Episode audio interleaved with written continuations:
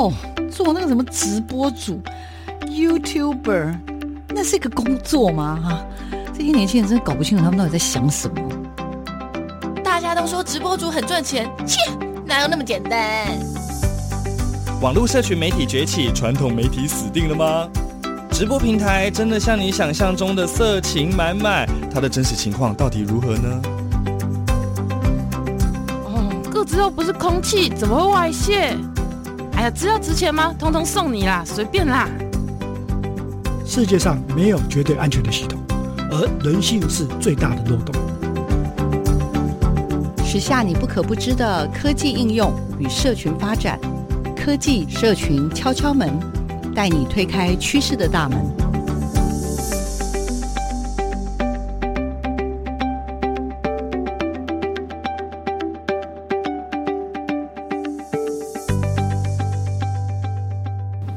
迎收听每周六上午为听众朋友播出的科技社群敲敲门，我是主持人小黄老师。各位空中的听众朋友，大家早安。呃，小黄老师呢，很开心每个礼拜六上午呢，透过广播的节目呢，有机会跟大家分享那关于科技跟社群的一些发展。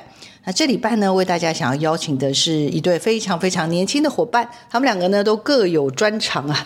一位呢是一个很棒的策展人，一位是很年轻的影像工作者。那今天要介绍两位呢，一位是罗晴，一位是徐静伦，请他们跟听众朋友打个招呼，也跟大家介绍一下自己的背景，好了，好不好？来，先有请罗晴，好吗？大家好，我是罗晴，我是实践大学媒体传达设计学系毕业，然后我主修的是。创意媒体设计，那从大学期间就是嗯开始对展览相关的设计开始有兴趣，然后最近开始从事类似的工作，然后在学习的时候，就是大学期间，其实就一直有想要去嗯国外读书，然后想，但是。那个时候还没有非常的就是确定想要做什么，然后就是到最近，因为工作关系，可能接触了更多跟展览有关的事情，所以就是确立了这项的兴趣，所以目前就是朝这个方向发展，未来要到费城的 University of the Arts 学 Museum Exhibition Planning and Design。你要不要中文翻译一下？那是什么工作？呃、博物馆展览设计。OK，好，去念硕士嘛，对不对？然后去费城这边念，然后应该这个也是一个蛮知名的艺术大学，嗯，对，对不对？哦，然后历史悠久，历史悠久。静伦，好吧，请他自我介绍，然后跟稍微分享一下自己大概的一些创作的一些理念啊、想法啊，或者一些作品，还有接下来马上要想要展开的旅程。来，好，呃，大家好，我是徐静伦，然后我也是实践大学媒体传达设计学系。然后我是学三 D 动画组，那在学期间就主要都是做三 D 动画嘛。然后在这段过程，我做动画，我就慢慢觉得，呃，在每次构想作品的时候，我最后最想讲的故事，其实都是很很人类的故事，就不是我没有特别想要去做很有创意的角色设计或是动画表演。我觉得最吸引我的还是真的人类跟人类之间的表演啊和故事，所以。我就想要在毕业之后去学习说真人的故事的技巧，然后所以申请到了国外的 Emerson College 的 Film and Media Art，然后就要去学电影。嗯，静伦导演要去的学校呢，因为我有另外一个学生嘛，好，现在空中呼叫一下一起哈，陈一起，他以前也是申请到这个学校，我知道他很难申请，而且听说申请完之后将来找工作都不难。Emerson 其实。我觉得他最近反而有越来越好的趋势，oh, 就是像国外都会有一些电影学校评比嘛，然后当然前几个学校就就是像就是 American Film Institute，然后纽约大学，然后 Emerson 其实好像在近十年来，我觉得知名度越来越多，嗯，然后像前一段时间那个嘛，奥斯卡的最佳影片就是《妈的多重宇宙》的导演嘛，也是 Emerson 的嘛。资源也越来越多，哦、然后我觉得我现在被看见了，所以对对对，然后他们有一些资源可以去请更多老师啊，嗯、或者是器材，所以我觉得我现在去也很期待，就是在那边有怎么样的环境。懂懂，对对对。所以你刚刚说你原来念的是三 D 的，对三 D 动画。动画嘛，所以应该在大学的时候做了蛮多类似那种一般的什么建模啊，然后就是做很多那种虚拟的。人物的角色。对。然后你刚刚有说，但是你在这过程当中不断的创作过程当中，发现你其实对真的人比较有兴趣。嗯嗯。这件事情我自己觉得还蛮有趣的，要不要告诉我们一下？你觉得这样子的一个心境的转换，然后也也促成了你想要念电影，对吗？对，因为我们做三 D 动画，教授也常常会讲，你今天都已经选了这个美材，我们就不要被限制在真人的表演。就是动画有很多不同可能性。虽然说我说我喜欢真人，但我觉得动画这一部分也很好玩啦。像是我那个作品里，我有做一个主角是一颗冰块。哦。对，所以其实那个影片的主角是冰块，然后不是那个 The Sky，不是你的、那个。对，就是 Sky。The Sky, Sky 那个角色是一个冰块。对对对，好。难怪我觉得他长得有点不一样。对，然后教授会告诉我们，我们做的动画，我们就可以善用动画媒材，让冰块可以动起来，水可以怎么做角色表演，啊、然后这些。我们会想不到，然后剧情的转折也可以因为这些角色表演有很多意想不到的反转啊，或者展开，然后去展现不同的情绪。然后，但是我到最后我就觉得，呃，这些很有趣，但是我觉得好像，呃，我自己会觉得跟我还是有点距离啊。就是我可能看一个动画片，看完之后，我觉得，哦，我的人生应该要怎么样？我觉得可能比较比较难。我觉得还是真人，可能一个人就算面无表情，他会有很多。情绪在里面，嗯，对对对，所以我才慢慢觉得，除了这些很动画的很有创意的手法以外，我也想要去学学看，就是像真人的表演，怎么去捕捉，对对对，真人。然后在电影的学习上，其实我觉得真的，因为它是一条很广阔，但是又很、嗯、很深的一个一个学问哈。因为小黄老师实在有太多 学生是走这条路的，那当然就是会需要有些聚焦啦。那聚焦是什么？可以等一下再跟我们聊一聊，好不好？哦，费城艺术大学在一开始的时候是费城艺术学院，就其实还不是大学。然后那个时候，它应该说历史可以追溯到就大概一八七零年代，然后就是一直到后来到可能一九八五年，然后才跟。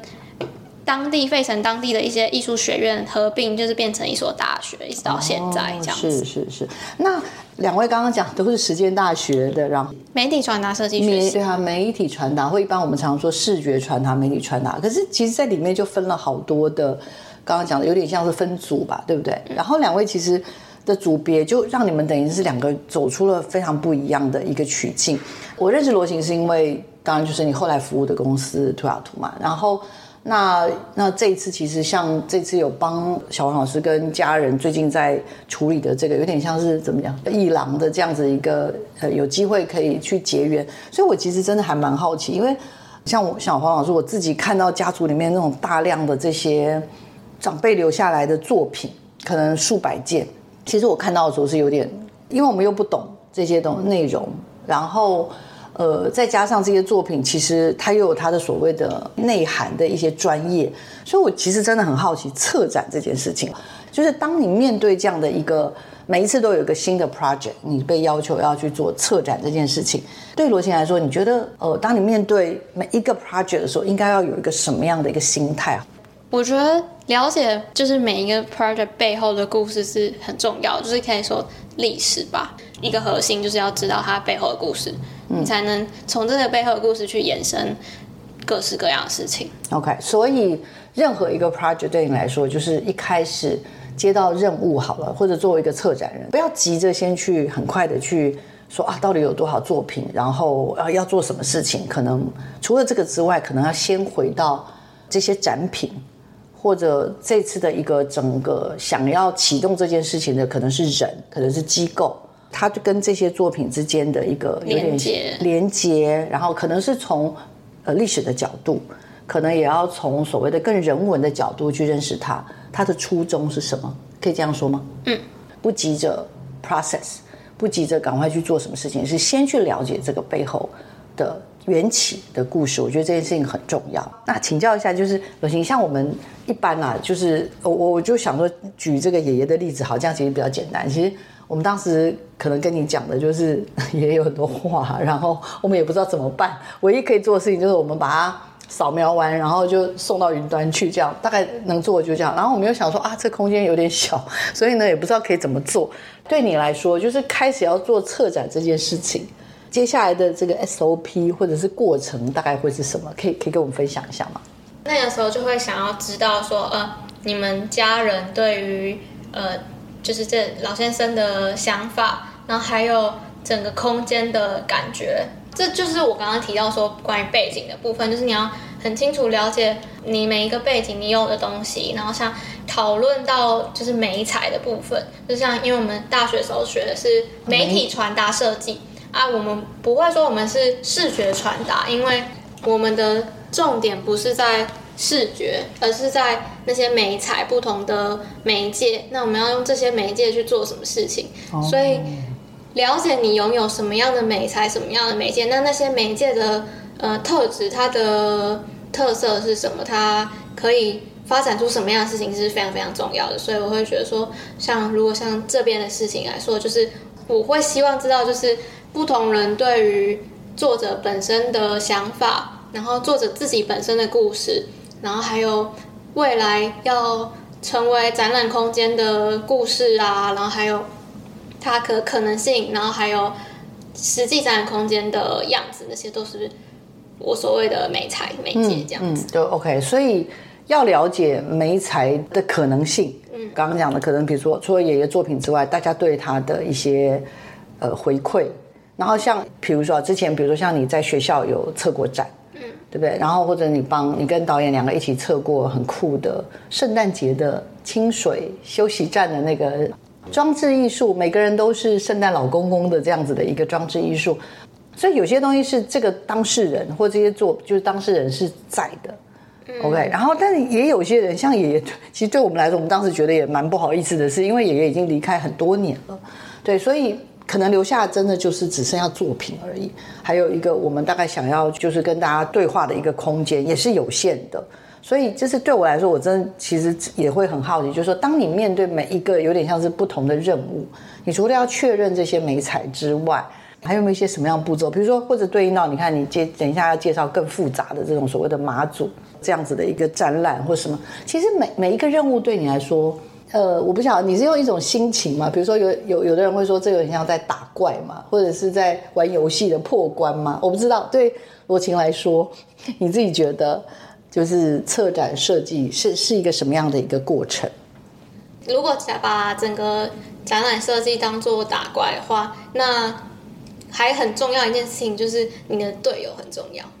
队友很重要，我自己觉得，因为嗯，展览设计跟策展比较不不同是，通常很多有的时候，大部分展览可能会是一个策展人。那或者是多，嗯，大部分是一个。那策展人的角色比较像是统筹概念的角色，但我们在做设计啊的时候，其实是一个展览空间很少是一个人独立完成的。那很多作品啊，什么东西都是团体合作，就是要跟别人合作。那你找什么样的队友，就会产出什么样的作品吗？可以这样讲。所以，OK，所以需要神队友。对，我觉得应该说，我觉得不管做什么事情都需要一个好的队友。他不一定是神，但是他至少要是跟你合作起来是顺利的、嗯、顺畅的、顺利、愉快的，愉快的，或者是你跟他沟通的部分的话是通畅的。接下来我要请导演讲话，因为其实导演呢，我自己这一次也觉得他很厉害，是因为因为我本来以为他除了罗琴要懂。可能爷爷的书法之外呢，我以为导演呢可能也要懂这些，因为透过影像嘛，要去还原可能呃这个这个长辈到底他是一个什么样的人，还有例如像每一季的展览，我们都需要让人家知道说这次展出的主题，包括第一季可能是什么观自在，后面的可能是云深不知处嘛，那的画作等等，因为其实每个挑战真的都不小，所以。你面对这个挑战的时候，你你通常是会有什么样的一个需要什么样的准备？准备的话，我觉得像这次接这个进入爷爷的这些东西，呃，可能会找也有一部分是因为要做中间的这些展览影片、展览解说影片，就是除去呃我们的长影片跟访谈影片以外，有一个很重要的就是如何去介绍每一季展览的这几支影片，然后这些。其实不是实拍嘛，他们其实算是动画。嗯，然后所以要说啊，它其实也算是呃我有受过的训练。呃，像这季云深不知处的这些影片，其实要说的话，其实没有到很困难。就是一样，我觉得像刚刚罗晴有讲到，很重要就是我们知道它背后的故事嘛。当初接这个时候，其实有很大一部分也是因为中间会去做各个展览的解说影片嘛。现在这集是云深不知处，会有一个介绍呃展览作品的，对，就是解说影片。然后这这这些影片其实算是动画的范畴，就他们不是实拍。然后所以所以其实他算是我受过训练，所以我也算是熟悉这种影片说故事的方式。嗯，同意，就是刚刚罗晴有讲到说。呃，要先知道故事嘛。我们从我们初衷要做什么发展起来，其实东西这边很容易，你很确定你要做什么。嗯。然后影片也蛮重要，也有就是它的目的嘛。然后像这次影片，大部分都是要让观众去看的的这个目的，让观众去了解这个呃脉络或者是就是这些背景。所以知道这个目的之后，其实动画做起来很方便，就是。我们以像蒲老师那时候写的稿子，嗯，然后以他的稿子为蓝本，做出大纲，然后如何那是图文的变化配合，去让观众最好的、最简单的理解这些文字。对，所以其实相对是。容易的，就目的确定之后。但是我还是忍不住问是，是我刚刚有问到说两位对书法的钻研如何？是因为我觉得它还是一个，它其实还是一门学问，所以这个才是我我对策展设计啦，或者对这些影像的，我其实也是会蛮佩服，就是那个东西应该有个门槛吧？门槛嘛，我、嗯、我我会觉得，呃，如果像我们我啦，我做影片好了，然后跟这次金如爷的书法。我自己书法，我是觉得，嗯，没有钻研，然后但是能够去做的话，我觉得门槛应该是，呃，思考能力吗？哦，就是你在处理不同的题材的时候，你要，你要去理解它，懂，你要不断的去思考，要不然你如果只是别人丢什么就给你做，我觉得，懂，或许不会做的那么好，或者是让观众也能看得到。其实最后呈现的东西，我们这次有非常多元的呈现。有呃，比如说爷爷的影片的介绍啦，然后我们有这个，比如说每一季的 DM 的说明啦，然后也都萃取出来了一些主题，用这样的方式让大家可能可以用一个很小的空间去认识爷爷这个人跟他的作品。那我我必须诚实的说，他真的是一个还蛮，我自己觉得虽然很小，但是他是一个蛮成功的一种呈现的方式跟策展。就是我相信呢，大家也会很好奇，就是说，其实你跟这个静伦这边过去的一些训练，整个学习的历程当中，呃，我我自己知道，就是当我像我这次看了一下你们的，就是过去的作品啊，还有未来就是针对未来想要学习的重点，那个养成其实是还蛮重要。策展设计，把一个想法，然后能够用一些这样子的方式去呈现，说有没有一些核心的东西，也应该要去掌握的。我觉得我们很重要的一个学习的过程，是因为我们在学期间。老师都是训练我们如何独立完成作品，所以等于说，嗯，因为我觉得在团体中，你要不能只为一件事情，你会独立完成事情，代表你清楚每个流程会发生什么事情，所以你在合作上的时候，你就可以知道说这件事情要怎么做，在合作起来会那个拼图会才拼的在一起，你不会说你只会一件事情，你就是把自己的事情做好，但结果你根本拼不进去那个拼图里面。所以我会觉得说，嗯、呃，我们以前学习到说，如虽然说我自己不喜欢独立作业，但是说那个过去学习的过程，那个独立作业的，嗯、呃，经验，促使我现在可以在团体中很好的把每件事情都完成。我觉得是觉得这样子，嗯嗯、对。也就是说，要拥有解决问题、独立作业的一个能力。然后，那这个能力呢，本身它当然就是让我们能够熟悉于每个步骤，但是呢，又不是一个人就可以成就一件事情。就你不需要在每个步骤都做得很好，你可以只特别厉害在，比方说第二步骤，但是你要清楚一到三步骤会发生什么样的事情。嗯，对对对。嗯，所以你觉得在你们过往的，就是从学校里面，因为其实静伦我后来也知道，毕展的时候你是公关嘛。呃，罗琴是负责展场组的统筹。罗琴跟我们的静伦导演呢，他们两位毕业于二零二零年。然后各位听众朋友，跟大家报告一下，各位记得吗？我们的这一波可怕的疫情，就是在二零一九年的时候年底呢爆发的。所以在这样的情况之下呢，他们两位，一位负责公关，一位负责展场组。然后顺利的办了一场实践大学 媒体传达设计学系 的毕业展呢，然后顺利的完成了，然后他们也就是取代了他们传统在呃就是松烟吧，嗯。办的展，然后他们有机会完成一个真的很棒的展。那这个展呢，刚刚我光看他们的那个内容的呈现，就觉得很很特别。然后再加上后来，其实他们还是陆陆续续也完成了还蛮多很棒的作品。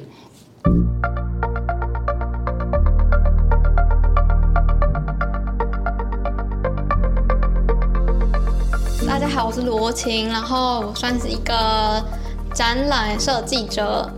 简单讲一下策展跟展览设计的区别，就是说，策展的方向会更广啊，那它很大的重点会在概念上，就是你怎么凝聚这个展览。展览设计这边呢，就会变更偏向说，呃，视觉上的呈现。所以最大的区别，我觉得策展部分更偏理论一点，那展览设计这边更偏实作。这样子，知道什么是策展跟什么是展览设计了吗？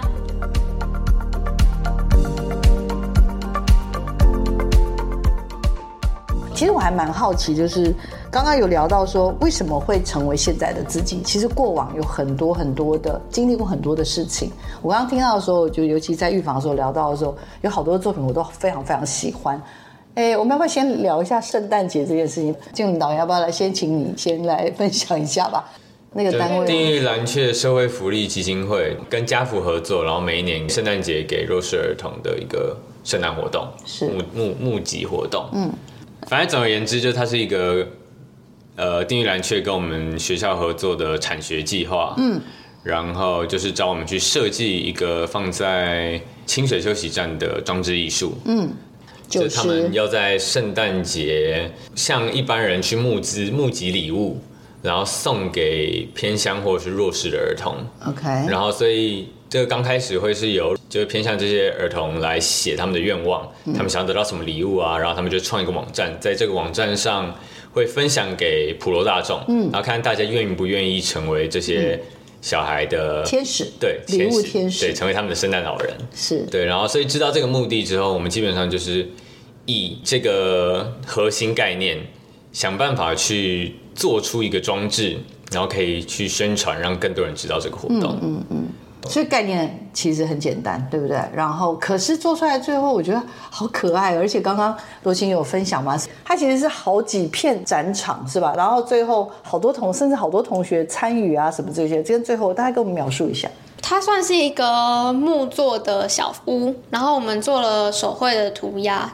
这个作品因为是会放在清水休息站，它算是一个放将近。一个月，一个月，对对，一个月的募集时间。它所以我们的很大的重点就是这个东西是合家观赏，因为我们的主题就是呃圣诞老人的家，所以我们那个时候设定上就是他们是一个家人，他们这一家人都是圣诞老人这样子。嗯，因为我们一开始就是在学校的借了一个很大的教室吧，在那边作画，同时这个作品名义上算是我们那时候毕业展览的延伸 project。然后，所以那个时候我们就是同学们下课有事没事，经过那个经过那间课看我们，哇，在里面好忙好忙，好累好累，然后就来帮忙画个几笔啊什么的，这样子，嗯、好可爱。对，所以其实这个手绘的部分可以说是不止我们团队的六个人，是我们系上大家一起合作。好感动，好感动。最最后的成果来，静伦，好像听说小孩都很喜欢，是不是？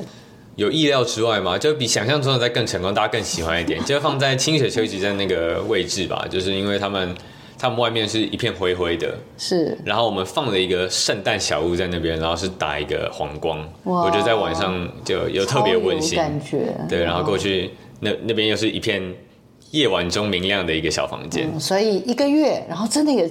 让很多很多人成为了别人的圣诞老公公。对啊，对啊。最后，我记得这个活动也是蛮成功的啦。嗯嗯，超棒的。对对。好，那毕业展的部分，我们接下来要不要也赶快分享一下？因为我知道毕业制作到毕业展览都是很重要的，而且呢，又碰到可怕的疫情，到底发生什么事呢？我们这个毕业展览的规制是这样，就是大家除了自己的毕业制作之外，就是还会大家每个人都要负责嗯毕业展的公共事务。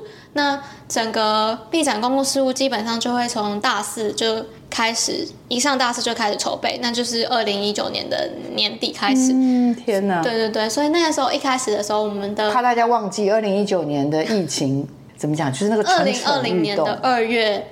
爆发，爆发，对。对，哇，结果？对，然后所以其实二零一九年的时候，我们一开始就开始，我们展场设计这边就是延续过往的经验在做规划，历年都是在松烟，所以就是用松烟的规格，其实把以前的东西拿出来稍微改一改，照来说就搞定了，不是吗？可以这么说，但是我当然我们还是因为我们很有企图心，我们想要做一点不一样，不想要都跟大家一样，那所以我们就是有做了很多设计跟规划。啊！但是到了二零二零年，就是放过寒假之后回来，哇，人事物非吗？人事物非，真的的发生什么事？发生什么事？就是肺炎开始，COVID 开始，然后所以那个时候我们就开始思考说，哎、欸，会不会有所影响？所以我们那个时候的规划整个有一点点就是慢下来，因为怕会有什么差错。嗯，然后到后来，呃，台湾这边好像也开始严重起来，然后政府有开始有一些。呃，人多的场所的规定就是，比方说你要限制人流，你需要分时段这样子。嗯，这个部分我们就开始学校整个系上就开始讨论说，我们要不要改变我们过往展览的形式，把这个形式改掉。那那个时候，我们展场组这边的工作就完全停滞下来。刚好碰到疫情，就想说，哎，那我们要不要就趁着这件疫情，把危机化的转机，让它跟以往很特别这样，所以。展场那边就停下来了，然后因为整个展场的形式这件事情好像不是我们自己能决定的，所以那时候是整个系上大家开会，跟同学们一起讨论，然后大家分组去提案啊，然后投票什么的。所以后来就是确定要实体展之后，我们就开始想场地，然后最后定决定在我们学校，因为其实时间不多了，因为这整件事情我们六月就闭展，那二月爆发。然后好像到四月的时候决定不在松烟办展览，所以四月到六月就只有两个月的时间，要很快的把要重新规划场地，然后除了设计整个空间规划之外，你也要留时间给就是厂商那边施作嘛，所以整件事情几乎我自己觉得我们一直到最后一个礼拜还在有一些微调。那我刚刚提到说，我觉得那个神队友非常非常重要，就是说。这个厂商部分，它是我们过往合作很久的呃厂商，就木作啊、铁工什么都是他这边帮我们统筹嘛。哦。那所以，嗯、呃，我觉得很很重要的点是，他可以接受我们这么短的时间要产出所有的东西。那他是谁吗？要喊一下吗？快点他大名是？他是 什么哥？什么姐？林大哥。OK，谢谢林大哥，感恩你，我们才得以活下来。没有开玩笑，继续继续。那个时候在圣诞装置的时候是，主要是我在跟这个林大哥洽谈，嗯，整个讨论过程主要都是我在跟他讨论，那所以我跟他就是累积了一些合作的默契，那一直到所以到后来闭展的时候，持续也是找他。啊，我刚好我就是因为这个关系来负责展场这边，然后所以他可以很快的应付我们所有。很突如其来的要求，然后不合理的要求，没错没错，对，然后而且他除了应付我们不合理的要求之外，他还可以把我们提供给他的设计图，我们想象的样子做成我们想要的样子。就是你一直许愿就对了。对，我们一直许愿，他就帮我们把说像那些像展架啊，哦、然后木座啊什么那些都是水电水电水电。哇，对，那那他真的很厉害。这林大哥我我也要认识一下。他是对，他是统筹的部分。哇，好棒！所以他等于是从你们圣诞节那时候的那个活动，还是说更早？你们其实就已经合作他。他就是学长姐历代的合作的厂商，高。然后因为。我他也都知道这是一群很会刁难人他的客 OK。据我所知，他好像也是我们的戏友啊，懂懂懂。好了，那就只好以一个照顾学弟妹的心情，很清楚我们想要干嘛，真的，我们要做到什么样的程度，他可以帮我们做到这样。好刺激哦！而且呃，跟大家报告一下，其实这一次后来的一个一个呈现，我自己觉得，因为刚刚在这个看两位的一些过去的作品的时候。哇，讲到这个作品的时候，真的感觉让那个热血沸腾起来。为什么？因为，因为这个等于说这个的形式也是想都没有想到过的，然后跟最后呈现出来的效果也真的是很惊人。而且刚刚还得知一个天大的秘密，没有来开玩笑，就是他们其实在这次的，因为瞬间要移动的场地，所以他们把原来在这个平常过去租用场地的这个费用呢，把它转成我们整个这个毕展的这样子的一个活动。然后在过程当中还开发出了一个，就是到目前为止啊，听说已经过了多年了，现但是还开发出了那个超酷的那个叫什么展架，但是是那种非常非常摩登、非常有那个时尚感的展架。听说到现在为止，学校都还继续使用。那我跟他们说，你们真的太呆了，那时候一定要在旁边写个申请专利中，请注意。没有了，好了。但是他们说，他们决定把它留给系上，让他们永远看到板子就会想起来说，这是哪一届的毕。展组设计的哈，那真的有太多有趣的故事，那我自己也觉得超棒的。而且呢，后来后来，就我所知，他们后来还帮马祖这边也策了一些展。其实那个罗琴后来服务于图雅图公司嘛，图雅图公司其实是一群也是有跟马祖非常有渊源的一群伙伴们，也在马祖这边呃策了一个我觉得很酷的展，叫做“终止战地，三十而立”的这样一个展。那这个展呢，哦，里面也是充满了故事，我自己也非常非常喜欢，所以要不要跟我们聊一下那一次的展览？因为我觉得那次连那个 icon 都好特别，还有一个那整个的展好像大概分成几个区域，然后包括连那个什么，呃，你们里面有一条很漂亮的那个时间轴，那个线等等，哇，那都好有故事哦。这些作品其实这个展览它算是有一个很浓厚的历史背景，因为它毕竟就是一个历史展览，那所以。我们这边主要负责，真的就是很负责，就是单纯就是视觉的设计，还有怎么让这些资料被观众好好的阅读到，然后他怎么样吸引观众的目光，让他来看这个的展览。所有的人文资料那部分就是策展人那边提供的。那我觉得这个展览有一个很大的对我来说的一个挑战，就是要怎么跟那个策展人嗯沟通，就是策展人他们那边他是一个历史。背景的工作者，那他看的角度跟我们这边在看的角度是完全不同的。他可能是从一个比较人文的角度在看，就是他希望呃从很多个小故事来拼凑成一个很大的马祖。那但在一开始的时候，我们拿到这些资料的时候，呃，他其实不是整理的很清楚，说他想要怎么摆，怎么怎么摆，他是把一整个那个叫时间轴的资料，就是。文件资料传给我们这样子，所以我们在其实有经过一个整理。那从我们这边的角度来看，我们就会觉得说，哦，我们要用时间来排这些事件，因为时间很清楚、很明确，所以它是视觉上很清楚、很大的重点。所以一开始我们是用这样的方式在。设计整个空间，那但是到后来跟策展人那边交流过后，就他那边提供给我们，就是说他会觉得说他不想要透过用时间，因为他觉得重点是人，不是那个时间，所以他想要用人发生的故事那些事件来堆叠这整个时间轴。等于有个策展人，他想要针对这个主题终止战地三十而立，但他提供的可能是时间轴跟很多的事件史料，他提供的都是史料。Okay, 但是我知道最后好像有三个展区，对不对？要不要先帮我们介绍一下那三个展区大概是什么？对，嗯、前半半的展区是一个摄影展，它是马祖。陈进宝老师，他是一个摄影师，他是在战地政务时期有办法拍照，因为战地政务时期在马祖那边，其实呃摄影设备是有管制的，不是随随便便都可以拍照，就是普通人家不会有。那他有这个设备，那他也有许可，他做了很多记录。那我们在当时就可以在展览现场看到很多，呃，你平常看不到马祖的当兵秘密嘛。嗯，对对对。那后区的展区是马祖当地的青年配员，他以收集马祖四乡舞蹈的色票，他家乡色票，对，反正就是透过呃新旧世代的一个对话嘛，来呈现这整个展览。OK，所以有进宝老师的这个部分，然后有配员的色彩展览，色彩的展览有点像是我的理解啊，就是他在。马祖去采集一些马祖的独特的颜色，然后把它变成有点像一个色票的概念。对。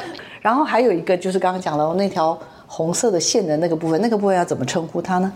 它算是就是展览时间轴，它应该算是说这个整个展览的承先启后吧，就是一直到后面的东西要先告诉大家说为什么办这个展览，那这个展览的故事背景是什么？嗯嗯。那所以就透过这个时间轴。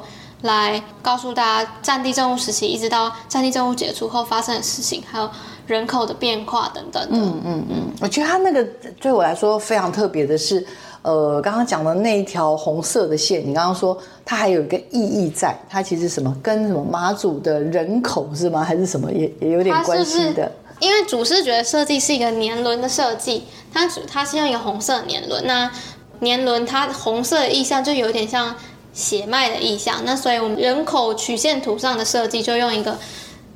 不规则，然后有粗有细的一个曲线，那它就是象征一条血脉，从、嗯、古至今这样。OK OK，所以呃，icon 也很特别，很马祖，因为它中间好像是那个是什么南竿的形状，形状，然后另外用一个年轮状，然后去一个呈现。远远看它又有一个三十的意象在那边，跟大家聊聊你的那个吧，你们两位的 future 吧，好不好？因为知道一个人是去念电影，一个人是展场设计。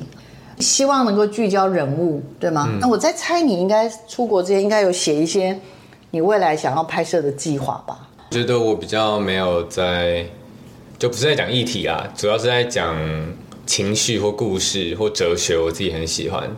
然后，所以我很喜欢去讲类似讨论自己人生的意义啊。我们现在我们为什么在这？我们说要去哪里？类似这样的一个故事，所以我可能会往叙事电影。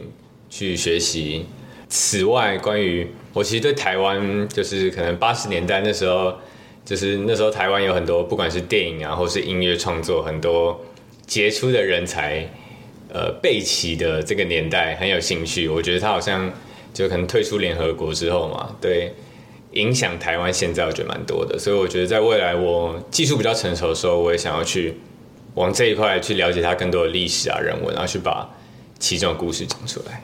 因为之前其实北美馆有一个，呃，就是叫做“狂八零”的展览嘛，嗯，那他就是在讲那个年代，就是不管是像杨德昌他们这些导演啊，或者是呃音乐家、小说家，就是那个时代，就是在讨论说台湾跟中国嘛，嗯，然后退出联合国之后，我们到底我们到底是属于什么东西？对，然后我们在台湾的这一群人的也是种族认同啊什么的，哦，然后我觉得这很有趣。所以看来一个展览也启动了你对很多东西的好奇。嗯、那将来当然就是你有关心的东西，你要用电影这样子的一个方式去诉说这个故事。希望啊，对，对，对，希望。好，对对对，来许愿时间，请罗晴。我会开始想要去读这个展览设计很大一个点，就是因为我觉得展览是一个很好、很好的媒材，它可以影响很多人，然后它可以讲各式各样的事情，对这个东西很有兴趣，然后。会选择去美国，很大部分一个原因就是因为那个时候，呃，之前去美国玩的时候，我觉得在他们的大城市，他们的展览不是一个很特别的活动。我觉得在台湾这件看展览这件事情还没有很普及，应该说根本不普及。它算是一个很特别的消遣的活动，但是特别的约会啊，特别的时刻，大家才会去看展览。那那个时候在美国，我们去参观他的展览的时候，嗯、我觉得它是一个很贴近生活的东西。就是当地人，他们可能假日啊，或者什么，他们甚至就是有事没事，他们可能就去博物馆坐着坐一整天什么的。我觉得这件事情很棒。然后那个像刚刚静文他提到说，呃，展览对他的影响，所以就是我会觉得说，嗯，展览其实可以说很多事情，然后它可以影响的事情非常非常的广泛。我最希望的事情就是说，我会希望未来在学完学成归国，那在台湾就是。嗯，可以改变这件事情，让展览更贴近大众，就是最棒的话，这是大大的许愿。因为我觉得像美国嘛，他们的 MoMA，他们的什么这些非常有名的博物馆啊、美术馆，都是在他们在曼哈顿，而且是在曼哈顿的中心，大家去的很方便，就是观光客啊什么，你不会说，嗯，像在台湾虽然说有，但不多，然后。像在比较市区，我觉得就是当代比较知名的啦，就大一点的美术馆展览空间就是当代美术馆，嗯、在中山那边、嗯嗯、啊。那北美馆就是另外一个美术馆，就是在圆山。圆山就已经偏有点外围的台北市了。嗯、我自己觉得，就是以新北人来说，去的蛮不方便的。那台湾没有一个很具代表性的大美术馆在市中心，很可惜。嗯、对，我希望。未来可以买一块地，Oh my God，真的吗？好，许愿，快点，快点，快点！希望怎样？有人投资一块地，然后呢，让你就是有机会让展览这件事情更加大众，因为展览其实也是培养美学的很重要一个点。是，对，所以哦，所以那个罗琴的愿望是说，希望展览这件事情，它可以是贴近我们每个人的生活。有点像刚刚讲的，在就是刚刚谈到的这个 MoMA 叫做 Museum of Modern Arts，嗯，那它其实是在美国的曼哈顿的博物馆嘛，也是世界上最杰出的现代艺术的收藏之一啦。嗯、那其实它就在美国最贵的那个地段的黄金地带，对，然后有一个这样子的，对啊，像古根汉那些都是在曼哈顿，就是就是在他们最最中心的地方啊。是，然后我那个时候在现场看的时候，就是。小朋友啊，什么都很多，然后他们就是拿着很多人拿着素描本啊，就在那边写生，写生，对对对，哦，对。但是呢，曼哈顿那边的美术馆的比较大的缺点就是说，他们那边好像大部分要收费，哦，对对，费用比较高。但是我们那时候其实有去美国其他地方，他们那边很多的很大型的那种美术馆啊、博物馆，其实都是免费的，那就可以非常非常贴近观众。那像。台湾的北美馆其实也是很便宜的门票，你就可以进去了。那但是我觉得它小小的缺点就是有点远，然后而且呃，民众大众对于去北美馆、去美术馆这件事情，会觉得说哦，我看不懂艺术，我就不要去，我就我不懂就不用去啊。但是我会觉我会希望说，你去美术馆，你不一定要看得懂这件东西，它可以是你日常生活的一部分。懂，好。非常棒，这个愿望我也很喜欢，希望大家一起来努力，好不好？还好你们两个才二十五岁，好，如果要活到一百岁，你们俩还有七十五年可以努力。OK，今天我想听众朋友跟我一样吧，应该就是还蛮喜欢这两个年轻人所分享的内容哦。因为我自己真的觉得策展这件事情还蛮重要的。那当然，今天不是一定要去强调说策展可以怎么赚钱，但是好像策展设计这件事情，好像希望也透过这个节目可以让大家。有多一点点的不一样的视角，那包含比如说包含对导演的一些工作，我们传统认知也是导演的工作好像就是在拍片，可是感觉上拍片其实有很多元的可能性。好，我们今天的节目呢就在这边大概告个段落喽，也希望大家喜欢我们今天为大家准备的内容。那也请科技社群敲敲门的好伙伴呢持续锁定我们的节目，我们就下礼拜再见喽。我们谢谢两位超棒的年轻人，谢谢你们，谢谢，拜拜。拜拜。